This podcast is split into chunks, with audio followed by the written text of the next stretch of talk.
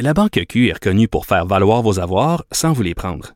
Mais quand vous pensez à votre premier compte bancaire, tu sais, dans le temps à l'école, vous faisiez vos dépôts avec vos scènes dans la petite enveloppe. Hmm, C'était bien beau. Mais avec le temps, ce vieux compte-là vous a coûté des milliers de dollars en frais, puis vous ne faites pas une scène d'intérêt. Avec la banque Q, vous obtenez des intérêts élevés et aucun frais sur vos services bancaires courants.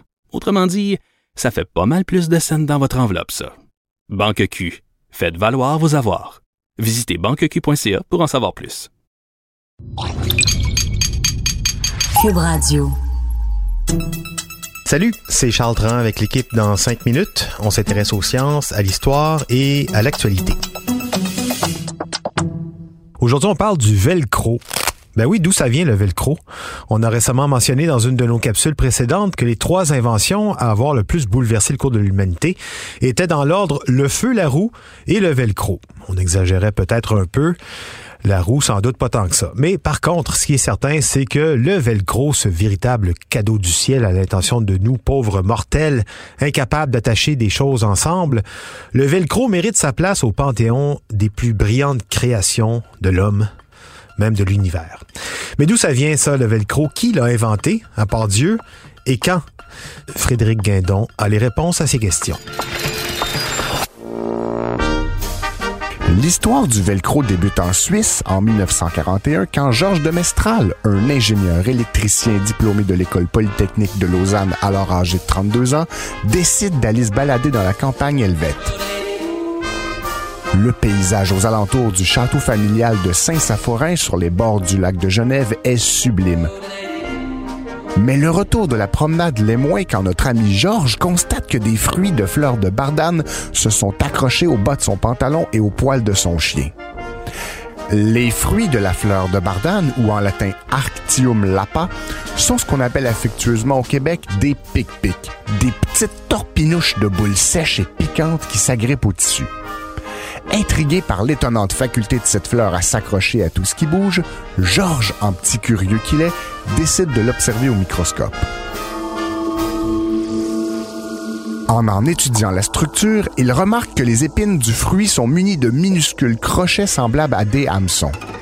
Ces crochets sont tellement fins qu'ils arrivent à se harponner aux fibres les plus délicates, mais ils sont aussi suffisamment élastiques pour reprendre leur forme initiale une fois arrachés de leur support. Fasciné par cette propriété singulière, Georges imagine une fermeture rapide pour vêtements dans laquelle des crochets s'agripperaient à un tissu. Avec son système de liaison amovible, notre ingénieur veut pouvoir rivaliser avec la fermeture éclair. Il se rend à Lyon, où il développe avec un professeur de l'Institut textile de France les premiers prototypes de sa nouvelle invention. Selon son concept, deux bandes de tissu appliquées l'une contre l'autre permettent une fermeture temporaire. La première est recouverte de petites boucles de plastique. On nomme cette couche velours. Sur la seconde, on implémente des petits crochets aussi en plastique. On nomme cette couche crochet. Velours et crochet. Velcro. Quand on presse la couche crochet sur la couche velours, les crochets entrent dans les boucles et la liaison est ainsi complétée. Et lorsque l'on sépare les deux couches en tirant, les crochets flexibles se plient, se défont des boucles et reprennent leur forme initiale. En principe, cette action peut être répétée ad vitam aeternam sans usure et sans perte d'adhérence. Mais revenons à notre ami Georges. Après avoir essayé le coton comme matériau, il réalise que ce dernier s'use trop rapidement et se tourne plutôt vers des fibres synthétiques. C'est avec du nylon et du polyester que les essais les plus concluants se déroulent. Cependant, Georges n'est pas sorti du bois. La mécanisation du procédé de tissage des crochets est ardue. Elle prendra huit ans.